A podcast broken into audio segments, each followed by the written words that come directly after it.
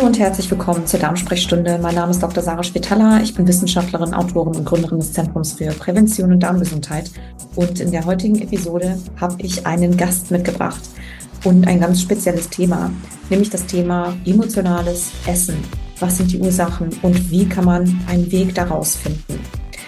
In Deutschland sind zumindest dokumentiert ungefähr drei Prozent der Menschen, ähm, die an einer diagnostizierten Essstörung leiden wie Bulimie oder Magersucht. Allerdings ist ein viel größerer Anteil vermutlich undokumentiert, weil sie meistens noch nicht als so klinisch auffällig gelten, äh, nämlich die ganzen Menschen, die emotional gesteuert essen, sowas wie Binge-Eating, Überessen, Frustessen oder Stressessen zum Beispiel. Sehr auffällig ist, dass äh, emotionales Essen identifiziert wurde in Studien als Trigger oder zumindest als Begleiterscheinung bei 87 Prozent der Menschen mit chronischen Verdauungsstörungen beziehungsweise Reizdarmsymptom, äh, Reizdarmsyndrom. Das möchte ich heute mit äh, meinem Gast aufarbeiten, und zwar Maria Sanchez. Maria Sanchez ist Traumatherapeutin und Autorin von vier Büchern.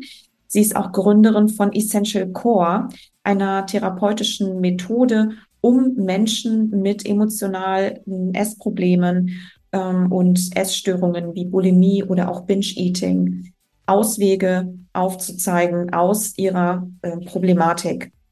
Und sie hat ganz viele Programme entwickelt. Ich werde auf jeden Fall alle Links zu ihr hier auch in die Show Notes legen, sodass man sich dort äh, an sie wenden kann. Und wir erklären heute in, und in dem Gespräch, warum essen wir eigentlich, außer zur Nährstoffversorgung? Welche emotionalen Motive für Nahrungsaufnahme gibt es eigentlich? Was davon ist gesund, was nicht so gesund?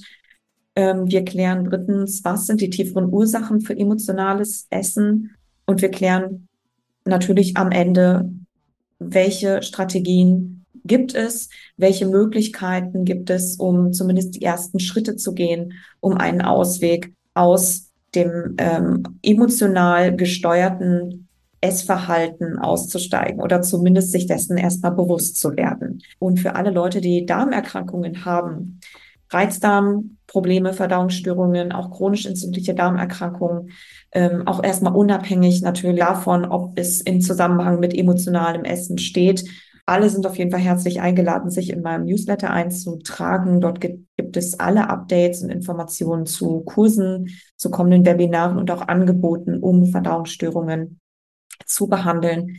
Und ähm, natürlich auch immer die Möglichkeit, Live-Darmsprechstunden wahrzunehmen. Auf jeden Fall gerne anmelden. Der Link ist auch in den Show Notes. Und damit leite ich jetzt über in das Gespräch mit Maria und wünsche ganz viel Inspiration. Ja, Maria, herzlich willkommen in der Darmsprechstunde. Ich freue mich sehr, dass du heute zu, bei mir zu Gast bist und wir über ein ganz wichtiges Thema sprechen, nämlich emotionales Essen. Im Grunde essen wir ja aus verschiedenen ähm, Motiven heraus. Also ich habe das mal so beobachtet oder für mich mal so aufstrukturiert. Also im Grunde ist natürlich Nahrungsaufnahme eigentlich immer erstmal mit dem funktionalen Teil verbunden. So wir essen normalerweise, weil wir Hunger haben, aus natürlicher Ursache oder sage ich immer evolutionär gesehen. Wir brauchen Energie, ne, wir brauchen Nährstoffe, wir essen also, weil wir Hunger haben. Das Zweite ist, das ist etwas, was ich im letzten Jahr sehr stark behandelt habe, das ist das Thema Lebensmittelabhängigkeit tatsächlich. Das ist auch etwas, was in der Forschung immer mehr ein Thema wird oder in der öffentlichen Gesundheit, das einfach bedingt durch unsere heutige, heutige Ernährungsumgebung viele Produkte einfach da sind, die speziell so designt sind, dass sie den Kunden oder den Menschen einfach dahin bringen, immer wieder dahin zu gehen und das zu kaufen. Das sind dann eben meist Produkte mit einem gewissen Salz, Zucker oder Fettgehalt zum Beispiel oder auch einer gewissen Konsistenz, ne, die tatsächlich dann auch bestimmte ähm, Gehirnareale beim Essen stimulieren, die äh, Kokain oder andere Drogen auch stimulieren. Das hat man halt an diversen ähm, präklinischen, aber auch am Menschen tatsächlich in Studien und an Untersuchungen rausgefunden, so was das Thema Zucker oder, ähm, oder Süßstoffe eben zum Beispiel angeht.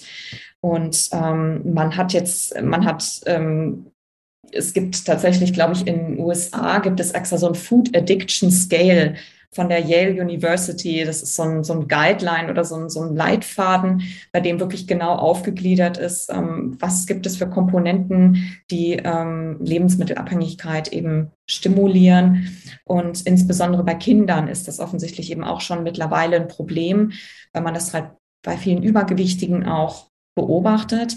Und die dritte Komponente, und das ist so dein Hauptgebiet, emotionales Essen, Essen ohne Hunger.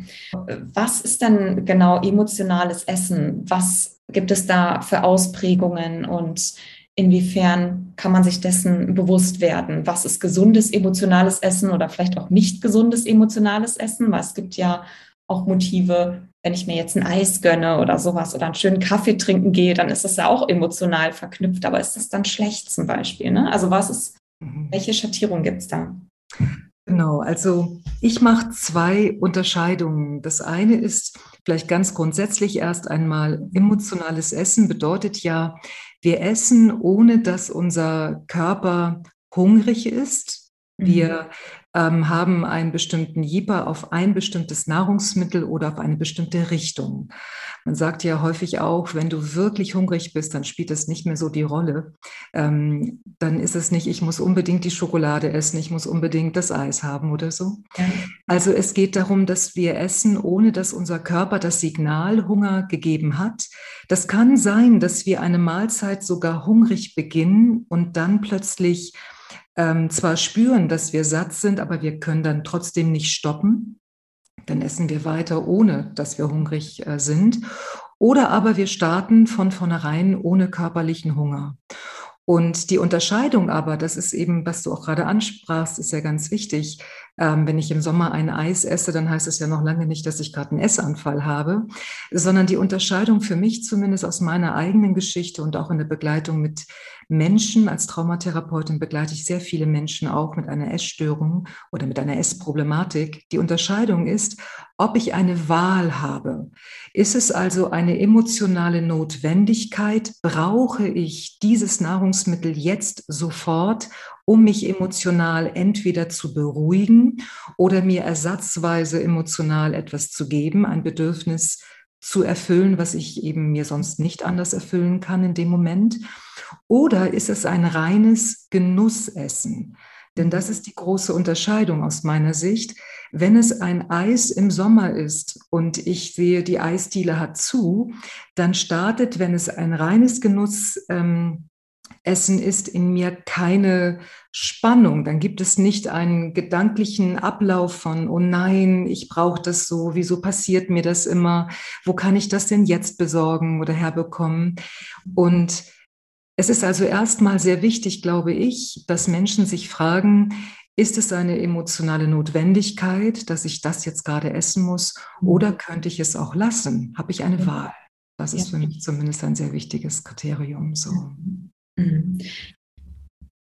Was würdest du so einschätzen? Ähm, ist das, wie häufig kommt das vor? Also ich sage mal jetzt, dass, dass wir eher sagen, wir haben keine Wahl. Also ich glaube, dass äh, fast jeder Mensch emotional ist. Auch natürlich schlanke Menschen essen zeitweilig emotional. Der Unterschied ist aber, wie die Kopplung von Emotion und ähm, Hunger ähm, gelagert ist oder von Emotion und Essen, muss ich sagen, gelagert ist.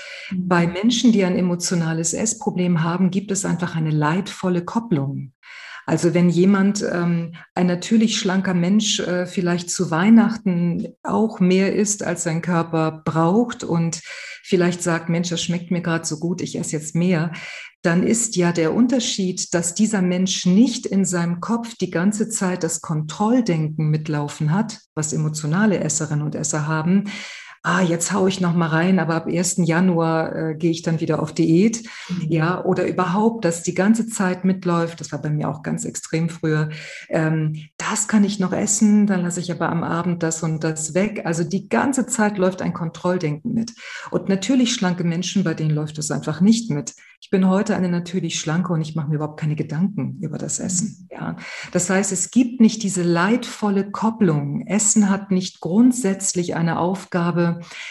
meine emotionalen, schwierigen inneren Zustände zu regulieren, sondern ich ähm, bin, wenn ich eine natürlich schlanke Person bin, eine natürliche Esserin bin, dann kann es eben sein, dass ich merke, Mensch, äh, ein Stückchen Schokolade oder ein Kuchen oder was ist wunderbar. Aber es startet weder das Kontrolldenken, noch steigt dadurch, ich, äh, steige ich dadurch in irgendeine Dynamik ein, aus der ich dann gar nicht mehr rausfinden kann. Also es geht um die Stärke der Kopplung, wann wird es leidvoll und wann eben auch nicht.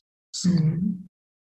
Wir wollen ja wirklich auch die emotional oder die Hintergründe rausarbeiten, die wirklich so leidvoll sind, die eben oder an Leid gekoppelt sind, an emotionales Leid. Und du arbeitest, das ist das Schöne in deinen Büchern, finde ich, raus, so was das Thema Glaubenssätze angeht ähm, oder ja, Überlebensstrategien im Grunde eines verletzten inneren Kindes. Ähm, was für oder was würdest du sagen, wann kommt eine leidvolle Kopplung ins Spiel beim emotionalen Essen und äh, was für Arten des, des, ich sag mal, des, ähm, wenn wir mal wirklich speziell auf Glaubenssätze hingehen, ähm, für Glaubenssätze gibt es, die emotionales Essen triggern? Also erstmal bin ich tatsächlich der ähm, Überzeugung und meine Erfahrung ähm, stützt mich eben auch in dieser, in dieser Annahme, dass Glaubenssätze nicht das Problem sind. Mhm. Für mich sind Glaubenssätze eher die Folge einer emotionalen Verletzung. Ja. Und ähm, das ist wichtig, weil es sonst ähm, so schnell in einen Kreisverkehr, in einen leidvollen Kreisverkehr für Betroffene gehen kann, wenn es irgendwie heißt, ähm, du musst den Glaubenssatz in Anführungsstrichen einfach nur drehen, ähm, du musst ihn dir bewusst machen. Da wird immer noch davon ausgegangen, dass das emotionale Essproblem in erster Linie ein mentales Problem ist. Mhm. Und das kann zu unglaublich leidvollen Zuständen führen. Dann verstehen wir es nicht, weil wir doch von der Ratio her genau wissen, wenn ich das und das esse, geht es mir schlecht, das sollte ich nicht tun. Aber die Glaubenssätze, die tatsächlich einen Einfluss haben können, die sind meiner Ansicht nach, wenn sie eben eine starke Wirkung haben, gestützt durch eine emotionale, biografische Verwundung. Mhm. Und an der Stelle reicht es eben nicht zu sagen, ich versuche auf der mentalen Ebene mit den Glaubenssätzen irgendetwas zu machen, sondern es geht, wie ich hm, oft sage, es geht um das Schritt für Schritt in Kontakt treten mit der verwundeten Ich-Seite in mir, die mhm. oft in der Regel zumindest seit unserer Kindheit schon da ist. Manche Menschen haben schon als Kind eine Essproblematik entwickelt weil Essen einfach das einzige Mittel war, was Kinder zur Verfügung hatten, was wir hatten. Ja, das war überall greifbar, wenn wir uns, wenn es zu Hause verboten wurde, haben wir es uns irgendwie woanders besorgt, am Kiosk oder ich kenne Menschen, mit denen ich arbeite, die haben im Kindergarten anderen Kindern das Essen geklaut, ja. Aber nicht jeder Mensch, der als erwachsene Person ein Essproblem hat, hatte schon als Kind ein Essproblem. Mhm. Das heißt, es gibt auch Menschen, die noch als Kind und Jugendliche ihrem Vorstellungsbild von ihren Eltern, von ihren Bezugspersonen, von der Gesellschaft, so und so musst du sein, ne, nettartig, brav, leistungsstark und so weiter, dass sie diesem, diesem Bild entsprechen konnten, mit, oft mit viel Anstrengung, die wir gar nicht mitbekommen. Ja. Viele Menschen wissen gar nicht, wie viel Kraft das kostet, unbewusst ständig diese, diesen Vorstellungsbildern zu entsprechen. Und dann passiert bei diesen Menschen, die nicht schon als Kind ein, ein Essproblem hatten, passiert irgendetwas im späteren Leben. Sie ziehen aus, sie haben Probleme im Studium, sie werden verlassen von ihrem ersten oder zweiten Partner oder Partnerin, sie bekommen ihr erstes Kind. Das heißt, plötzlich kommen sie in eine Situation, wo sie nicht mehr so leistungsstark, so sich im Griff haben, in Anführungszeichen. Und dann entdecken diese Menschen eben häufig, oh, Essen kann mir helfen, mein Nervensystem schnell zu beruhigen. Mhm. Essen ist immer da, Essen will nichts von mir, stellt keine Fragen. Das heißt, ich kann Momente haben mit mir selbst, wo ich mir etwas geben kann, wann ich will, zu jeder Zeit eben. Und dann findet Essen oft auch später Einzug. Aber die Struktur in der Persönlichkeit, die wird schon zu Beginn unseres Lebens gelegt. Ja. Und die interessante Frage, die, die ich finde, die man sich ja stellen kann, Sarah, ist ja, warum der Umweg über das Essen? Ja, mhm. also man könnte ja sagen, wenn Menschen sagen, ich ähm, esse, weil ich mich tröste oder ich esse, weil ich gestresst bin, könnte man ja erstmal rein logisch die Frage stellen, ja, warum denn über Bande spielen? Warum setzt du dich nicht in deinen Sessel und entspannst dich?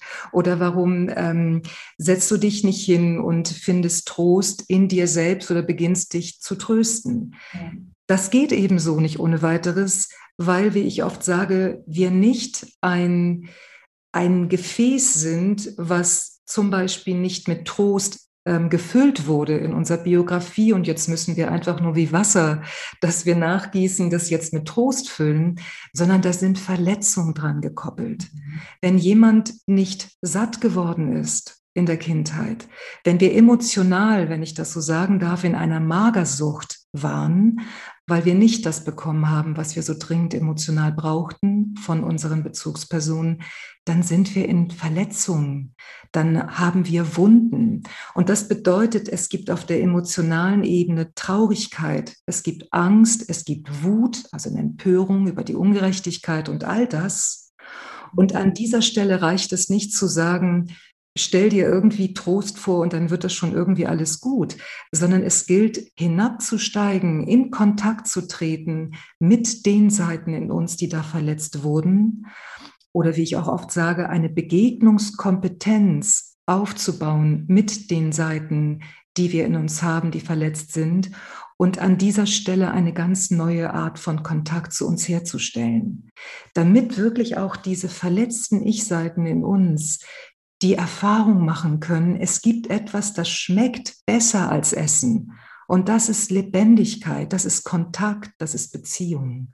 Ja. Aber das braucht Zeit. Das ist keine Sache, wo man mal eben schnippt oder so, sondern das ist eine tiefe Forschungsreise, dass wir über das Essproblem uns viel tiefer kennenlernen können. Ja, das ist so schön, ähm, wie du das zusammengefasst hast. Also im Grunde haben wir ein ein Kondition oder konditionierte Persönlichkeitsanteile in uns, die nach außen hin zwar, oder wir reden uns ein, dass gut, da gibt es bestimmte Glaubenssätze, ne, aber eigentlich stehen ganz andere Dinge dahinter, nämlich verletzte emotionale Persönlichkeitsstrukturen, die wir versuchen durch Essen ja äh, zu heilen oder nicht mehr spüren zu müssen, zu Emotionen zu kompensieren vielleicht auch, die einfach zu schmerzhaft sind, als dass wir sie spüren. Und ich fand das eine total wichtige Frage auch.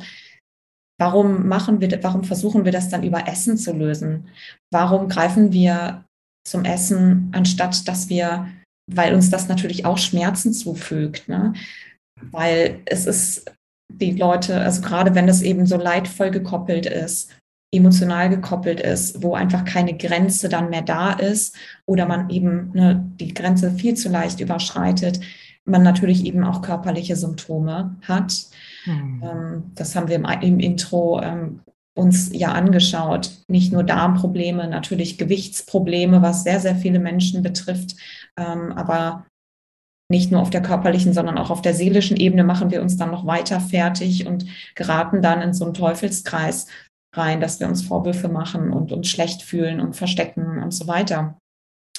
Ähm, ist, es, ähm, ist das, was würdest du sagen? Also es ist ja im Grunde ein Suchtverhalten, kann man im Grunde sagen. Ne? Andere Menschen, es ist ja auch nicht jeder, der eine innerliche verletzte Persönlichkeitsstruktur hat, der dann zum Essen greift, sondern viele, die dann auch zum Alkohol greifen oder zur Zigarette oder zu irgendeinem anderen Suchtmittel. Ne? Oder zu anerkannten Suchtstrukturen, Sarah. Ne? ja, so. stimmt. Ne? Ja. Also es gibt ja ähm, Süchte oder Suchtstrukturen in unserer Gesellschaft, da werden wir noch für gelobt. Ne? Ja.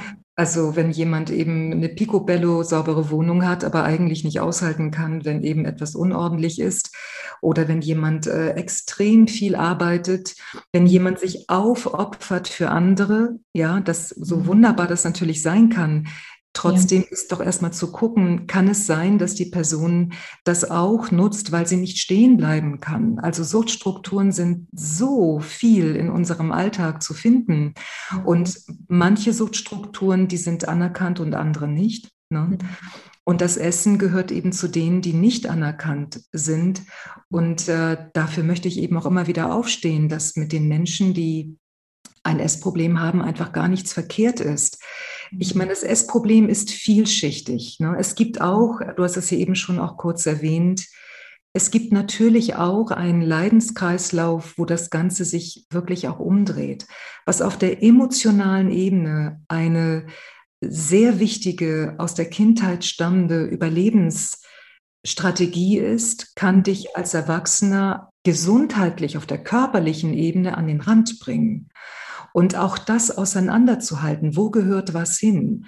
Sonst verzweifeln Menschen, weil sie gar nicht verstehen, wie kann es sein, dass ich mir so schade, auch körperlich so schade, wie kann etwas emotional sinnvoll sein und körperlich nicht. Und wir müssen aus meiner Sicht die Ebenen auseinanderhalten. Ja. Die Menschen sind vielschichtige Wesen. Und es gibt auch ein Essen, eine Essproblematik in dieser ganzen Vielschichtigkeit der Problematik. Da geht es um Autoaggression. Es gibt Menschen, die essen, weil es bestimmte ähm, Täterintrojekte gibt, ja, die noch gar nicht ähm, bewusst gemacht werden konnten, wo eine massive Abwertung, ein autoaggressives Verhalten über das Essen Einzug findet. Auch das gibt es. Also es lohnt sich enorm, feiner zu schauen, wie ich eben meinte, es ist eine Forschungsreise, die ist nicht immer nur rosa-rot, da geht es um schmerzhafte Prozesse, aber was wir gewinnen, ist eine Nähe zu uns selbst. Wie ich oft sage, eine Privatheit, eine emotionale Intimität. Mhm. Das ist, ähm, wir gewinnen so viel mehr als nur ein Freisein von emotionalem Essen, wenn wir mhm. uns auf diesen Heilungsweg begeben. So. Mhm.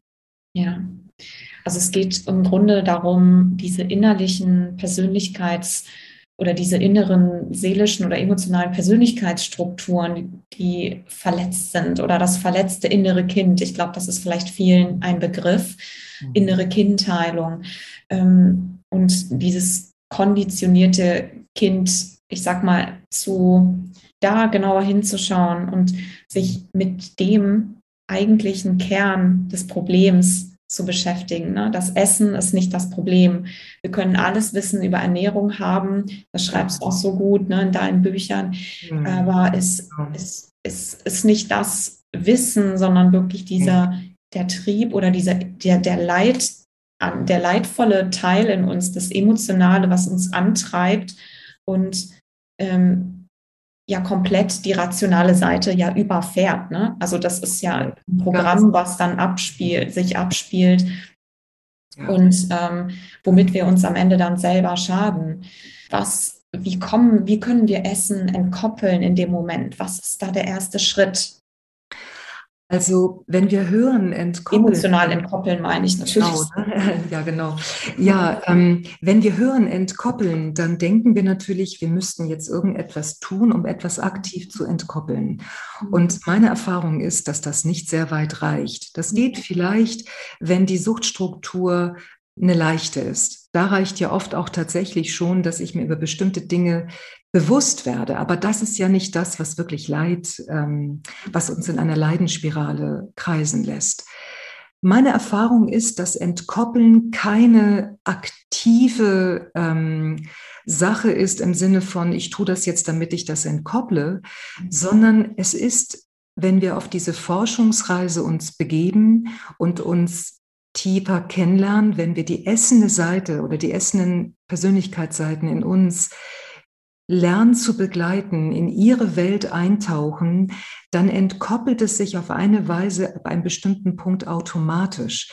Weil wenn eben die Wut, die Angst, die Traurigkeit und was da eben alles ist, die Scham, ja, der Ekel, was immer da ist, wenn das langsam, wenn diese verletzten Kinder in uns ihren Ausdruck finden können, und zwar nicht Vorsicht vor der Pseudo, ähm, Annäherungsfalle, möchte ich das vielleicht nennen.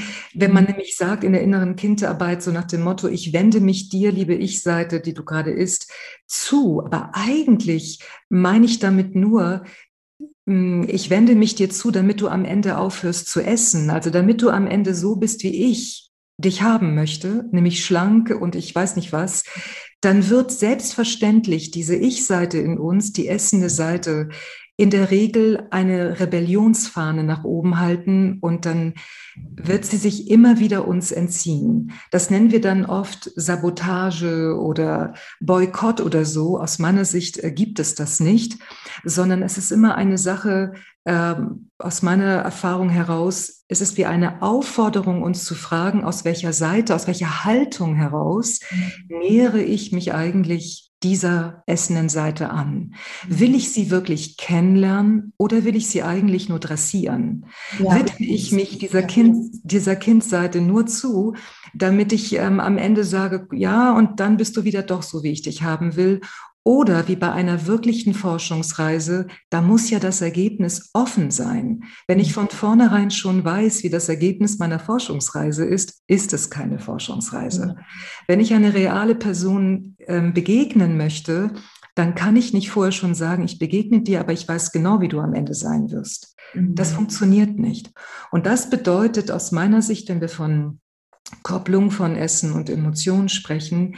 Wir brauchen oft überhaupt erst einmal ein Gewahrsein dafür, aus welcher Seite heraus nähere ich mich denn eigentlich meinem Essproblem an? Ja. Welche Ich-Seite in mir fühlt sich von der Essproblematik gestört, was ja völlig verständlich ist, also ganz mhm. klar.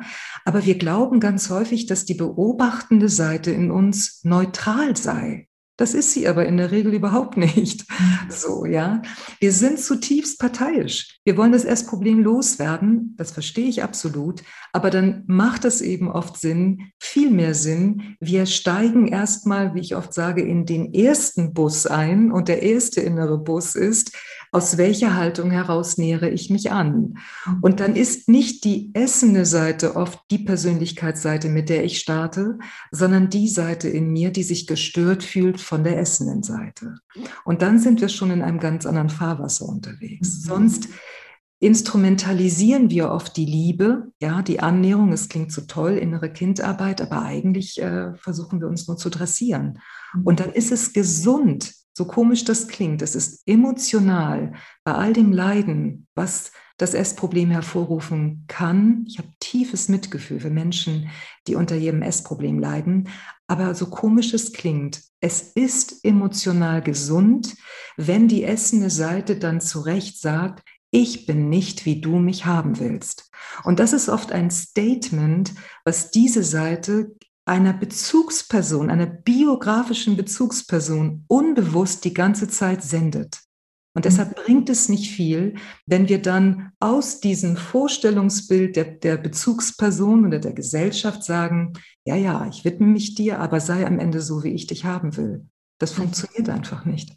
Mhm. Das ist eigentlich auch interessant, ne? Das ist dann so eine richtig starke, ein starker Anteil. Also es ist nicht nur die schwache Seite dieses verletzten Kindes, möchte ich jetzt mal einfach nennen, oder dieses Persönlichkeitsanteils, ähm, der, ich sag mal, sich anders verhält, als wir es gerne hätten, oder man es im Außen, das ist ja eigentlich ein vorgegebenes Bild, ne, nachdem wir dann am Ende wieder entsprechen wollen, ähm, sondern eigentlich auch eine starke Seite, so ja, genau. was demonstriert, so, nee, ähm, eigentlich, ich möchte so sein, wie ich will. Und ich mache das jetzt aber wie so ein kleines Kind, kann man sich das wirklich vorstellen. Aber ich, aber solange ich nicht gesehen werde, mache ich das jetzt einfach weiter. Ich esse einfach so lange weiter, bis du siehst, wer ich bin. Genau, also, ganz genau, Sarah. Und wenn man das von, genau richtig. Und wenn man das von dieser Warte aus betrachtet, dann ist unser Essproblem unsere Riesenchance, auszusteigen aus Vorstellungsbildern, die wir seit klein auf ähm, angetragen bekommen und wir sind eingeladen, aufgefordert, mehr wir selbst zu werden. Ja. ja, wir selbst zu sein. Und ich möchte immer wiederholen, das bedeutet nicht, das steht nicht im Widerspruch dazu, dass das ein sehr großes Leiden hervorrufen kann. Also ich glaube, wie ich eingangs sagte, wir müssen unbedingt den vielschichtigen Blick auf die Essproblematik behalten. Sonst, ähm, wenn wir im Entweder-Oder sind, wenn jemand dann sagt, ja, aber ich empfinde das als furchtbar, ich habe Übergewicht und äh, es geht mir schlecht, ich habe gesundheitliche Probleme, dann geht es ja hier nicht, wenn wir jetzt hier sprechen, darum, irgendwas da schön zu reden.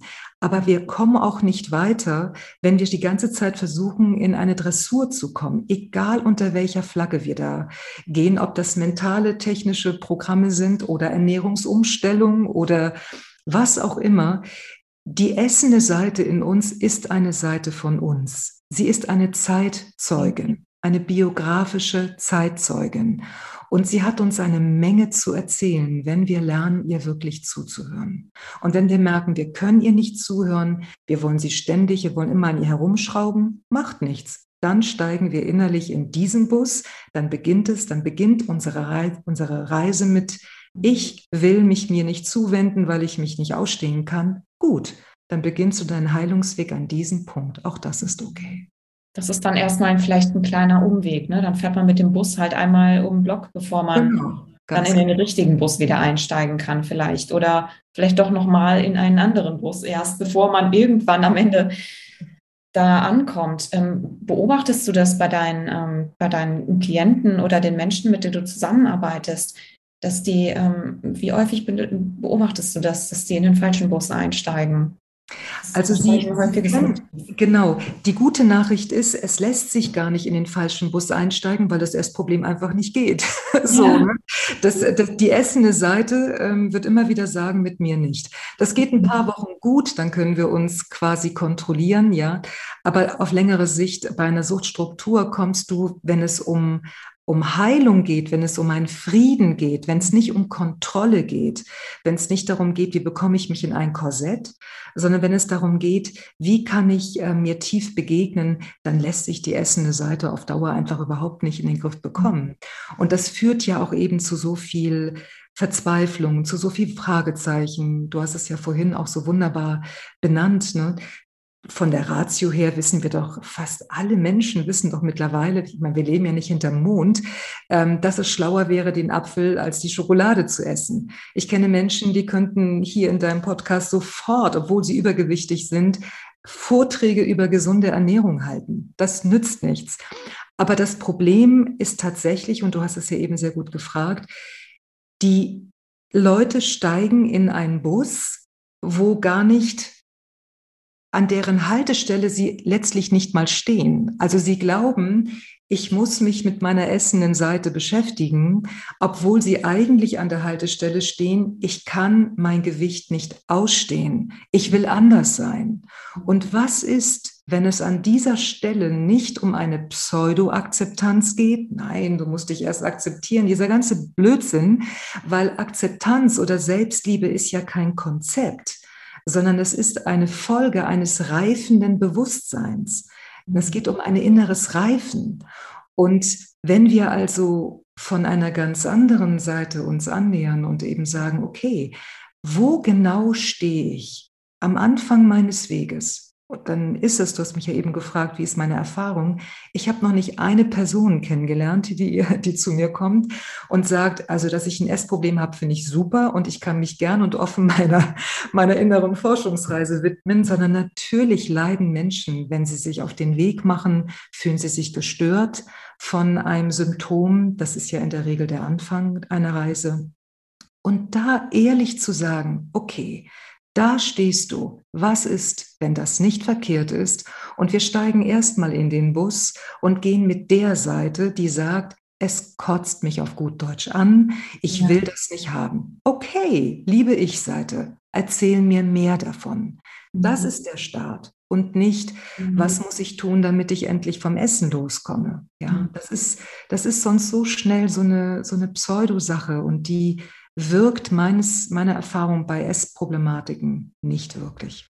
Mhm. Mhm. Das stimmt. Also das finde ich, ich finde das unglaublich, äh, unglaublich wertvoll, auch gerade so diesen Punkt, sich genau eben dann nicht dafür zu verurteilen, ne? in dem Moment, in dem man merkt, man hat ein Essproblem oder man hat vielleicht kommt man auch eben, wie du sagtest, aus einer ganz anderen Motivation erstmal an dieses Essproblem heran, um dann später, viel später hoffentlich festzustellen, es geht nicht ums Essen und es geht auch eigentlich nicht um meine Gürtellinie oder um ähm, andere Symptome, sondern es geht eigentlich um eine verletzte Persönlichkeitsstruktur, um, die ja im Grunde kondiz ein konditioniertes Ich, ein konditioniertes Kind, was wir eben oft aus früherer biografischer Historie oder eine biografische Zeitzeuge, das fand ich einen schönen Begriff, ähm, das ganze Programm eigentlich erst startet. Genau. Was oder manchmal, oder ver, ver, verzeih, wenn ich das noch hinzufügen ja. darf, ähm, dürfte Sarah, manchmal ist es ja auch schon auch äh, seit mehreren Generationen da. Ne?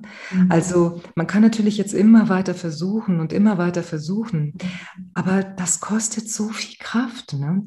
Ja. Irgendjemand wird irgendwann anhalten müssen und beginnen müssen, sich die Verwundungen ähm, anzuschauen, mit ihnen in Kontakt zu treten. Es ist ja letztlich wie mit einem realen Kind. Du mhm. kannst deinem Kind alles Mögliche verbieten. Du kannst deinem Kind sagen, lass uns mal schauen, wie können wir irgendwie dein Essproblem ähm, lösen. Das Kind bekommt ja permanent suggeriert, das, was das Kind dringend braucht aus seiner kindlichen Welt, ist es ja etwas, was es braucht. Ich brauche die Schokolade zum Beispiel und bekommt die ganze Zeit gespiegelt, das, was du dringend brauchst, ist nicht so gut. Mhm. Ja? Also damit muss das Kind ja erstmal klarkommen. Weil das Kind versteht ja erstmal nicht, warum brauche ich das denn eigentlich? Mhm. Kinder brauchen ja auch eine erwachsene Person, brauchen ein Gegenüber, damit die eigene innere Welt sich ähm, erschließen kann. Das Kind wird vielleicht sagen, schmeckt einfach nur gut. Ja, aber wenn es dann immer wieder mitbekommt, dass die Mutter, der Vater, die Lehrer, der Arzt, ich weiß nicht wer sagt, ähm, ja, das ist nicht so gut, das solltest du mal sein lassen, dann verfestigt sich ja auch die ganze Zeit immer mehr, dass das, wonach du dich erst einmal sehnst, nach Schokolade, nach äh, Chips, was immer es ist, das ist nicht gut. Da ist etwas in dir, das ist nicht gut. Ja. Und das stärkt ganz sicher nicht das Vertrauen und die Selbstliebe zu sich selbst, also die Liebe zu sich selbst, sondern es äh, macht, ähm, es äh, belastet die Beziehung zu sich selbst enorm. Und da brauchen wir einfach dringend ein Umdenken. Es geht ja auch nicht darum, ein Freischein. Ne? Darum ja. geht es auch nicht. Das ist nur die Kehrseite der Medaille. Ich mhm. würde auch nicht zu meiner Tochter oder meinem Sohn sagen, ach, du willst Schokolade, ja wunderbar, dann isst man immer weiter, weil damit ist ja ebenfalls noch überhaupt nicht deutlich, worum geht es denn auf einer tieferen Ebene. Also es geht weder um Verbote noch um Freischein. Also ja. worum geht es dann? Es geht um Kontakt. Es geht um den Aufbau einer Begegnungskompetenz. Mhm. Eine innere Welt, die wartet darauf, von uns entdeckt zu werden. Die wartet darauf, es gibt Seiten in uns, die sind verwundet und die brauchen dringend Beziehung und Kontakt. So. Das ist ein ganz guter ähm, Punkt, wo wir, bevor wir dann ähm, zu den eigentlichen Strategien kommen, noch einmal drauf eingehen können, nämlich es geht um Kontakt, es geht um Nähe ähm, zu uns selbst, aber vielleicht auch gesellschaftlich gesehen. Wir haben ja ein ganz großes Problem oder das steigert sich, der Trend ist ja sehr stark steigend von Menschen, die sich einsam fühlen, bis hin zu Angststörungen, ähm, ich weiß gar nicht, im Deutschen gibt es, glaube ich, nicht so ein richtiges Wort dafür, Anxiety, ne? Menschen, die einfach so Unsicherheiten haben, Zukunftsängste haben oder allgemein Ängste haben, ihren Alltag irgendwie zu gestalten, bis hin zu Depressionen und ähm, anderen emotionalen Problemen, so die einfach ganz, wo man ganz leicht darin abgleiten kann in so Suchtstrukturen. Ne? Und eins, was am leichtesten zugänglich ist, das Essen, weil es sich versteckt also nicht als anerkanntes Suchtmittel gilt, sondern eben als, ja, im Grunde als Nahrungsmittel eigentlich, ne? aber von vielen als Suchtmittel missbraucht wird, kann man fast sagen. Ist jetzt negativ ausgedrückt, aber ne, es ist im Grunde, kann man das dann so sehen. Ähm, welche Hürden würdest du sehen, die ähm, auch äußere strukturelle Hürden, die das vielleicht begünstigen? Du meinst jetzt von, von, der, von der gesellschaftlichen, vom, von dem, was gesellschaftlich ähm, im Umlauf ist oder von, von der Denk- und Fühlstruktur der Gesellschaft? Genau, weil es geht ja eigentlich, du hast es eben angesprochen, es geht ja eigentlich um Kontakt, ähm, um Nähe, um zu uns selbst. Ne? Mhm. Das ja. ist vielleicht ein ganz guter Einstiegspunkt, so dass es, dass wir vielleicht alle so ein bisschen, ich glaube, wir fühlen uns alle, oder zumindest es gibt es ja die ganzen Statistiken, aber braucht man gar nicht. Ich glaube, wir fühlen uns alle so ein bisschen disconnected, kann man sagen, und gleichzeitig ja so unglaublich connected in allen Social-Media-Kanälen oder wie auch immer. Ja, ähm, ja. Aber das ist natürlich keine echte Nähe. Ne? Also genau. Das ist genau. ja auch so eine, das würde ich jetzt mal als eine strukturelle Hürde bezeichnen, weil wir an, weil wir verlernen, wie wir eigentlich Nähe und ähm, wirkliche Nähe zu uns selber und auch zu anderen Mitmenschen, ne, die im Ende uns natürlich auch spiegeln, die uns auch dabei helfen, vielleicht gewisse Persönlichkeitsanteile zu heilen oder eben an, besser zu erkennen oder auch anzunehmen, was vielleicht so ein bisschen auf der Strecke bleibt. Ne, wir haben heute auch ganz viele andere Angebote, die uns einfach davon abhalten. Ich weiß es nicht, das ist nicht negativ gemeint, ne? aber ich glaube, es gibt so viele Verführungen und Angebote für die Leute, genau dann eben nicht mit dieser Arbeit und dieser Reise mit dem Bus zu beginnen, sondern genau. sich erstmal wieder in eine andere Struktur zu begeben, um dann da nicht hingucken zu müssen. Genau, und ähm, letztlich kann man ja fragen, wie kommt es denn dazu, dass wir überhaupt unverbunden sind? Genau. Und an der Stelle ähm, glaube ich einfach, dass wir in einer Zeit leben, und ich würde sagen, das ist nicht nur unser Zeitgeist, das ist, äh, ich ähm, empfinde, dass wir auch als Menschheitsfamilie sozusagen ähm, Schritt für Schritt ja auch dabei sind, uns weiterzuentwickeln. Dinge, die heute gesellschaftlich in Deutschland zumindest anerkannt sind, waren ja vielleicht in den 70er Jahren noch gar nicht anerkannt. Also wir sind auch dabei, vom Bewusstsein uns stetig zu entwickeln. Und ich würde erst mal ganz grundsätzlich sagen, dass nur ein Mensch, der nicht gut mit sich verbunden ist, verführbar ist.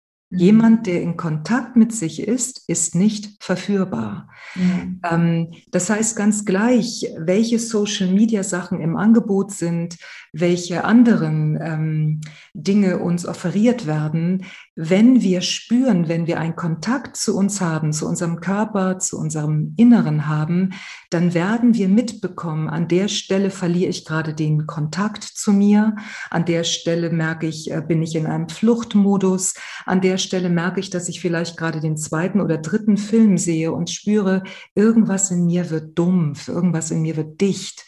Das heißt, nur wenn wir einen guten Kontakt zu uns haben, glaube ich tatsächlich, haben wir die Chance mit Angeboten, die ja auch wunderbar sein können. Es kann ja herrlich sein, ja. Ne, eine, bei einem Netflix-Film ähm, äh, den zu sehen, ist ja klasse. Aber nur wenn wir eben in Kontakt mit uns sind, können wir diese auch gesellschaftlich großen Verführungen auf eine Weise begegnen, weil wir eben in der Tiefe nicht verführbar sind. Mhm. Und von daher würde ich, würde ich sagen, das Essen ist etwas, was wo man ja oft sagt, das ist überall verfügbar, aber das ist doch nicht die Problematik. Mhm. Also die Problematik ist, etwas in mir versucht die ganze Zeit über Essen etwas abzudämpfen oder über andere Substrukturen mir etwas zu geben, was genau genommen meine sehr tiefe Unverbundenheit mich nicht spüren lässt. Mhm. Also wenn es darum geht, dass wir an dieser Stelle ähm, uns vielleicht fragen können, was könnte hier helfen, weil wir können natürlich jetzt sagen, lasst uns alle meditieren und in Verbundenheit gehen oder lasst uns gemeinsam treffen und in Verbundenheit gehen. Und das ist ja, wir sind ja auch soziale Wesen, also wunderbar. Aber Vorsicht, wenn auch das plötzlich ähm, darüber hinwegtäuschen soll, dass wenn ich mit mir alleine bin, ich keinen Kontakt zu mir habe. Ja. ja. also es geht für mich nicht darum, mach alles alleine. Ja, wir sind soziale Wesen, aber es geht auch nicht darum, geh auf jeden Fall immer in Gruppen und äh, beschäftige dich viel ähm, mit Menschen, damit du ja nicht mit dir in Kontakt bist, sondern ich glaube, wir Menschen haben ja dieses große Geschenk. Ich sage oft, wir sind eine Insel und wir sind keine Insel. Ja, wir haben das Geschenk, wir haben das Bewusstsein, wir können mit uns, mit dem Leben uns äh, tief verbunden fühlen. Ja, wir können, ähm, je tiefer wir uns kennenlernen, desto tiefer kommen wir ja auch in Kontakt mit den unverbundenen Seiten. Die mhm. essende Seite zum Beispiel ist auf jeden Fall eine unverbundene Ich-Seite. Und deshalb ist aus meiner Sicht nicht die Lösung, wie kann ich sie verbinden, sondern wie kann ihre Unverbundenheit einen emotionalen Ausdruck bekommen. Ja. Wenn also die Unverbundenheit nicht das ist, was an der tiefsten Stelle in unserem Ich oder in unserem Sein uns atmet, sondern durch Verletzung sind wir unverbunden. Oder, oder anders gesagt, wir konnten uns als ähm, Kind nicht verbinden. Daraufhin entsteht ein Schmerz, weil Babys sind ja hochgradig bindungs äh, fähig und suchen die Bindung. Und wenn sie merken, sie können nicht landen, ist das ein tiefer Schmerz.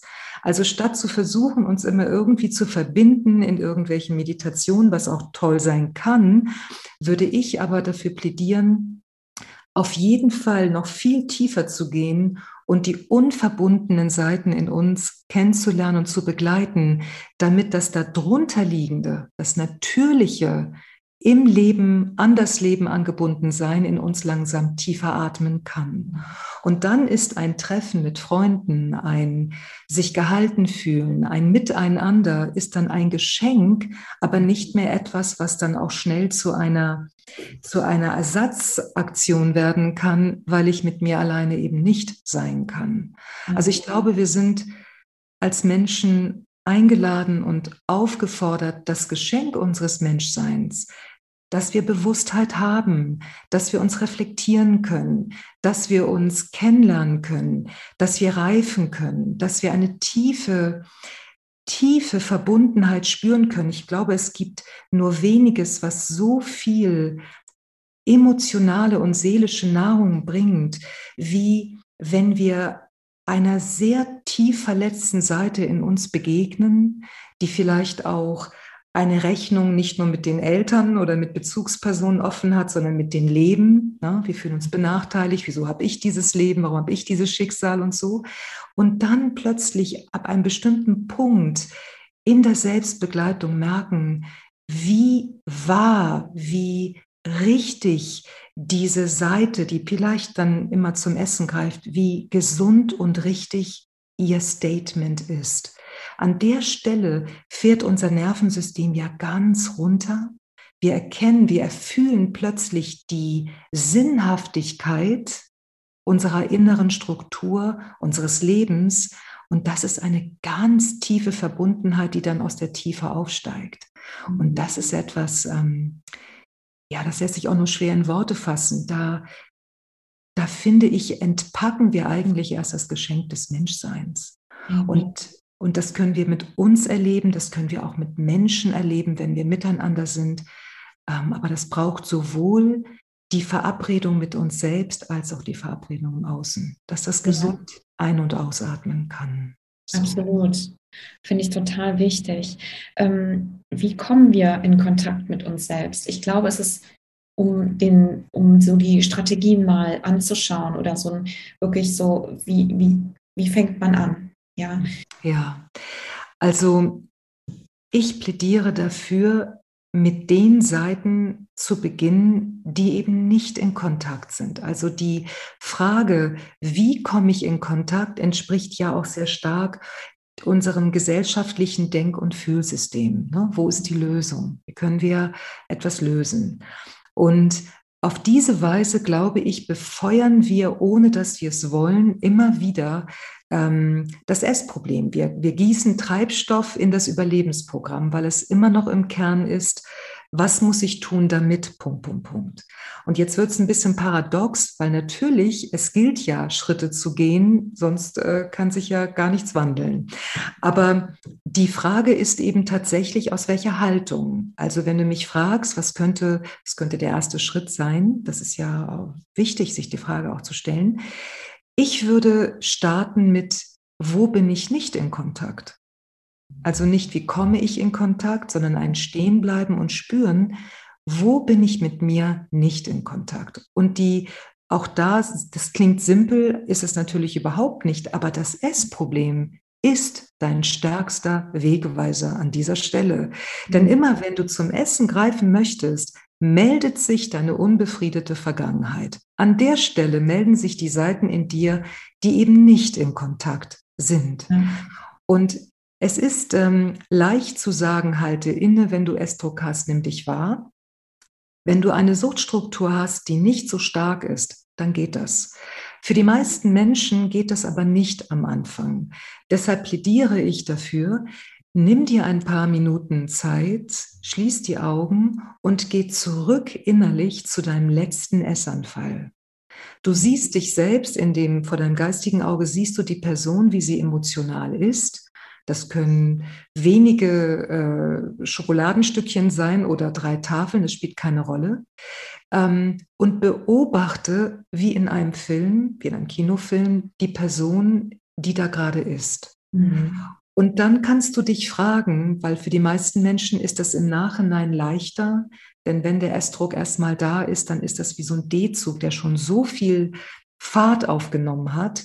Deswegen ist das im Nachhinein etwas leichter. Wenn du dich also fragst, okay, die Person, die ich da sehe, wie wirkt die eigentlich auf mich? Wenn ich wie in einem Kinofilm ähm, jemanden fragen würde, ich gucke auf die Leinwand und ich sehe die Person da essen und ich sage meinem Nachbarn, sag mal, wie wirkt die Person auf dich emotional? Steht sie unter Druck? Ist sie traurig, ängstlich, wütend? Was ist da in diesem Film eigentlich erstmal zu erkennen? Erstmal aus der beobachtenden Instanz.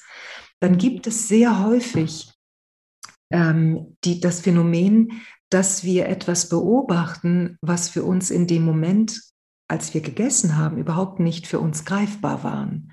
Vielleicht dachten wir, wir sind einsam, deshalb essen wir und erkennen vielleicht in diesem Film, ja, ja, es mag ja sein, aber irgendwie wirkt die auch ziemlich wütend. Die Art, wie sie ist, wirkt irgendwie so aggressiv. Oder anders, ich esse vielleicht, vielleicht sehe ich in dem Film die Person, also ich in dem Film esse, weil ich ähm, unter Druck, weil ich gestresst war und ich denke, ich bin äh, ängstlich und ich entdecke, während ich diesen Film, diese Rückschau mache, im Moment, das ist nicht nur Angst, da ist auch Traurigkeit. Das heißt, ich, ich, ich schule meine Wahrnehmung, überhaupt die essenden Seiten in mir mehr entdecken zu können. Das ist schon mal eine ganz wichtige Sache am Anfang, damit wir erkennen können, eben an welcher Haltestelle stehe ich denn eigentlich. Ja, das finde ich total wichtig. Was ich auch, also das mache ich sowieso schon wirklich seit ganz vielen Jahren, aber auch mache und was ich glaube, was vielen Leuten helfen kann, bei sowas einzusteigen, ist auch wirklich Tagebuch zu führen. Irgendwas aufzuschreiben, jeden Tag aufzuschreiben, so, was war heute, ob es gut oder schlecht war. Ne? Aber gerade die schlechten Tage sind natürlich dann besonders wertvoll, genau. ähm, aufzuschreiben, okay, was, was war, was hat mich quasi getriggert, mhm. was habe ich dann gemacht. Und wenn es dann eben, ne, wir machen ja viele Dinge, um uns um zu kompensieren, aber gerade bei den Menschen jetzt hier, die emotional ähm, essen, dann wirklich genau hinzuschauen, okay, warum hat mich das denn getriggert? Also was ist der eigentliche Grund? Ja, es ist ja nicht, weil mich, weil, ähm, ja, ich weiß nicht, es ist ja eigentlich meistens nicht das Ereignis selber, ne? sondern es hat eigentlich was ganz anderes in mir berührt. Genau. Finde ich wunderbar. angefangen hat. Und da hinzugucken und das irgendwann beobachtet man so ein Muster. Mhm. Und dann stellt man fest, aha, und ich habe das tatsächlich für mich dann auch so als Glaubenssätze identifiziert, aber so Dinge wie, die dann immer wieder hochkamen, so, ich bin nicht gut genug. Mhm. So, das ist dann das Gefühl, was im Grunde mir verursacht wird aufgrund dieses Triggers mhm. des, ähm, der Situation. Ne, der aber eigentlich gar nichts mit der Situation oder der Person oder was auch immer zu tun hatte, sondern eigentlich eine so eine Seite angespielt hat in mir, die oh, genau. halt dann verletzt ist. Auf jeden Fall, sehr schön, ganz genau. Sehr schön, Sarah. Es geht ja wirklich erstmal darum, überhaupt mit, mitzubekommen, wie funktioniert denn eigentlich meine ganze Persönlichkeit, Triggerstruktur? Denn das ist ja das, was dann auch letztlich äh, zur, äh, zum Essen ja führt. Manchmal am Anfang des Tages, manchmal am Ende des Tages. Mhm. Also von daher ist überhaupt erstmal eine Wahrnehmung dessen, wie geht denn das hier eigentlich vor sich? Ähm, genau richtig. Ne? Und Schreiben ist für viele Menschen super. Für manche Menschen ist das, ähm, ist es vielleicht leichter, es aufzunehmen, also ein Resümee des Tages eben auch zu machen, wie du gerade gesagt hast. Und dann eben wirklich sich selbst als ein, das meine ich im ganz positiven Sinne, als ein Forschungsprojekt äh, zu nehmen, ne, um ein bisschen mehr sich kennenlernen zu können. Mhm. Das sind so die ersten Schritte, ne, weil das nur das Erkennen wird noch nicht ausreichen. Es braucht dann wirklich auch ein tieferes Einsteigen. Aber überhaupt mitzubekommen, ich habe gute Gründe. Ja, das, da gibt es, wie du gerade sagtest, ein Muster. Hier wiederholt sich doch immer irgendetwas. Aha, da gibt es eine Ich-Seite in mir, die immer wieder glaubt, nicht gut genug zu sein. Ja, wer ist denn diese Seite in mir eigentlich? Damit ich überhaupt Kontakt aufnehmen kann, muss sie mir überhaupt erstmal auffallen. So, ja. von daher finde ich das wunderbar, genau. Ja. Ja. Was, äh, was würdest du noch für, für Strategien teilen? Wie, wie kann man dann weitermachen? Natürlich, genau, deine, also genau. natürlich auch deine ganzen Bücher und deine Kurse, dass ja. die Leute, die hier weiter einsteigen wollen, also es bietet, glaube ich, wirklich ganz, ganz tolle Begleitung. Mhm. Genau. Also erstmal finde ich wichtig, wenn es um eine Suchtstruktur geht, gibt es keine schnelle Lösung. Ja. Wir sind ja, wir leben in einem Zeitgeist, wo alles ganz schnell gehen soll, am besten Erleuchtung sofort sofort auf Knopfdruck. Ja. Ähm, Heilung braucht Zeit. Es ist einfach ja. so. Heilung braucht Zeit. Und wenn wir spüren, wir haben diese Zeit nicht, etwas in uns ähm, kann uns diese Zeit nicht geben, wäre das wiederum der erste Bus, in den wir ja. steigen können. Ja. Wer in mir hat keine Zeit, wer mir meint, nein, ich muss es jetzt sofort. Ne? Mhm. Also das, ähm, das ist erstmal wichtig zu sagen. Es, es gibt nicht Dreh das und das da wäre ich immer skeptisch. Ja? ja. Ähm, Heilung braucht Zeit. Äh, und das, was du vorhin auch kurz schon erwähnt hattest, denn letztlich bemerken wir ja immer mehr, dass es gar nicht ums Essen geht. Essen war nie unser Problem. Ja, Essen ist die oberste Spitze von darunterliegenden ganz anderen ähm, emotionalen Problemen, die wir haben. Und letztlich ist, ist das Essen der, der Hilferuf, ne? der Hilferuf der Seele, der eben sagt, mir geht's nicht gut. Vorsicht, jetzt bitte einmal hier hinschauen, bitte einmal hier hinspüren.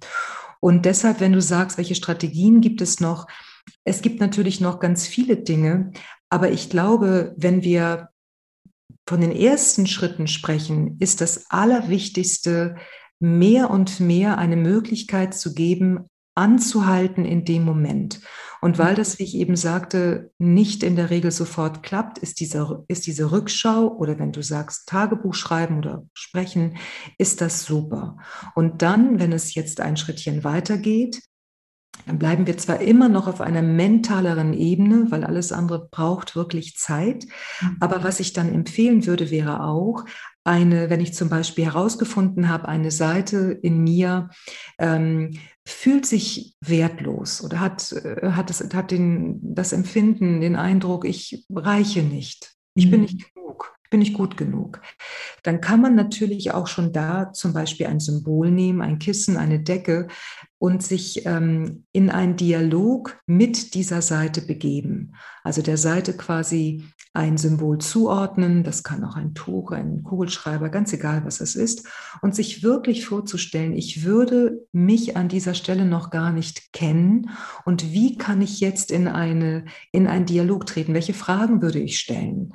Wenn ich mir vorstellte, da ist eine Person, die setzt sich mir gegenüber und sagt, ich bin nicht gut genug wenn ich jetzt für einen Moment ein bisschen auf blank schalte mhm. und nicht ähm, sofort weiß, ja klar, aus meiner Biografie ist das und das ja da passiert, deshalb ist das jetzt das Ergebnis, sondern wenn ich mir vorstelle, was würde ich fragen, wenn ich diese Person gar nicht kennen würde?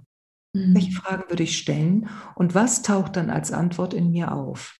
Ja, das ist wie gesagt noch nicht die Selbstbegleitung, also das, wofür ich ja so plädiere, die emotionale Selbstbegleitung, den Aufbau der Begegnungskompetenz. Da geht es wirklich darum, in tiefe emotionale Gefilde auf eine respektvolle, behutsame Art und Weise ähm, ja. hinabzusteigen, in tiefen Kontakt mit diesen verletzten Seiten zu kommen.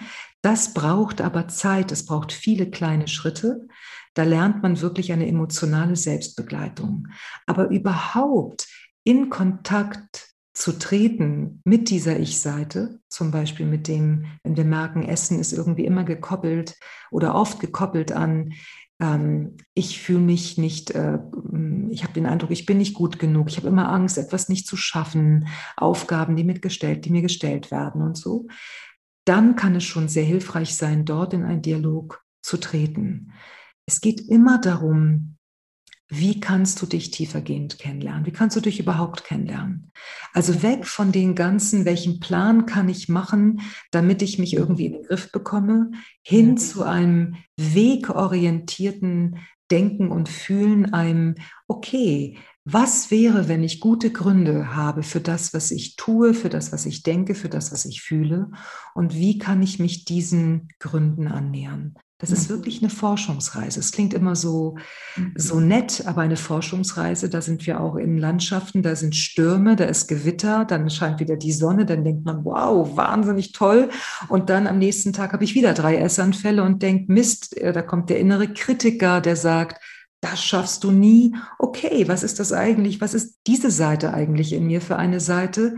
Weil auch ein Kritiker, ich bin nicht mit einem Kritiker geboren, auch ein Kritiker ist ein Zeitzeuge. Mhm. Was ist, wenn ich die Seiten in mir als Zeitzeugen sehen kann? Wann kam der Kritiker in mein Leben? Ja. Wann kam die essende Seite? Wann kam die zweifelnde Seite? Wer bin ich? Was ist geschehen? So. Ja. Total gut. Forschungsreise, auch wirklich ganz, ganz toller Begriff, der ja oft jetzt gefallen ist. Ähm, ergebnisoffen vor allem, ne? sich genau. wirklich einfach vorzunehmen am Anfang, erstmal einfach überhaupt loszugehen. Mhm. Ohne gleich eben dieses Bild im Kopf zu haben. Also das Ziel ist, ich muss das loswerden. Ja. ne? Sondern einfach dann, wie du es eben ja auch, du hattest es ja vorhin oder im Gespräch schon erwähnt, einfach eben genau diesem äußeren Bild oder dieser Vorstellung, dieser, diesem eigenen Erwartungs, dieser eigenen Erwartungshaltung auch nicht mit dem Ziel oder, oder beziehungsweise dem Problem, sich nicht mit einem bestimmten Ziel zu nähern, sondern zu sagen, okay, ja also aber, aber Vorsicht, ne, weil du hast völlig recht. Und, und Vorsicht, weil unser Schutzprogramm macht daraus wieder ganz schnell ein Konzept. Ne? Oh, okay. ich darf kein Ziel haben. Es ist nicht so. gut, wenn ich ein Ziel habe. So hast du es gar nicht gemeint. Aber das, das, ja. das passiert ja ganz oft in unserer ähm, noch gesellschaftlich eher eingefahrenere Denk- und Fühlweise. Wir machen ständig Konzepte. Aber wenn ich entdecke, eine Seite in mir hat das Ziel, ja, ich will und ich will es sofort und ganz schnell und so, ja. dann geht es eher darum, das ist mein Bus. Ja. Also statt ne, dass das Konzept, oh Gott, ich, äh, ich sollte mich einfach äh, offen nähern. Nein, das kannst du nicht. Also es ist, wie es ist. Du bist offen oder du bist nicht offen. Spielt ja. eigentlich keine Rolle. Das eigentlich, das einzig Entscheidende ist, dass dir auffällt, was du bist. so. Ja. Und dann kannst du in den Bus steigen. Mhm. Gut, dann können wir vielleicht sagen, dass wir uns das zumindest das Ziel stecken, mit uns wieder oder den Blick nach innen zu richten, oder? Im mhm. Grunde das Ziel einfach ist, mit allen Teilen in uns, mit allen Persönlichkeitsanteilen ein Verhältnis aufzubauen. Mhm, in, in, in Kontakt, Kontakt, eben zu treten, ne? wie wir, genau. wenn wir diese Begrifflichkeit nehmen. Ja. Mhm ja, total, total wertvoll. Also ich finde es ein unglaublich faszinierendes Thema und wir konnten, obwohl es jetzt schon länger gedauert hat, aber nur so an der Oberfläche kratzen. Ne? Also das ist, das ist wirklich faszinierend. Ich werde auf jeden Fall all deine Bücher hier empfehlen und natürlich auch deine Programme. Du machst wirklich wahnsinnig tolle Arbeit da und ich glaube, das ist wirklich für jeden sinnvoll, der Mut hat, sich direkt auf diesen Weg zu begeben, auch begleitet ne, und ja. sich dort einfach zu informieren. Ich fand das ganz, ganz toll und du hast wahnsinnig wertvolle Inspirationen und Hintergründe und Tipps gegeben. Ich glaube, das ist auch viel, ja, und ich danke dir einfach für das offene Gespräch. Ich glaube, es ist so für viele Leute so wichtig, dass man das einfach mal irgendwie mal anfängt, darüber offen zu sprechen weil ich den Eindruck habe, ja, es wird über Essstörungen, das ist, man, man sagt, Essstörungen fällt unter so einen Regenschirmbegriff, ne? Genau. Bulimie und Magersucht ist bekannt. Ähm, Binge-Eating vielleicht noch so ein bisschen, aber so diese ganzen Schattierungen, das ist ja alles, auch Binge-Eating, das fällt eigentlich auch schon in so einen Graubereich das sind so viele Menschen, die davon betroffen sind und die eigentlich nirgendwo richtig auftauchen. Das ist natürlich jetzt nur eine Vermutung von mir, aber du kannst es wahrscheinlich bestätigen mit deiner Arbeit. Ne? Ja, das, das kann ich sehr bestätigen, genau. Und ich finde auch äh, ganz toll, dass, ähm, dass wir jetzt hier darüber sprechen konnten und bedanke mich ganz herzlich auch für dieses tolle Gespräch. Vielen Dank, Sarah. Dankeschön, Maria.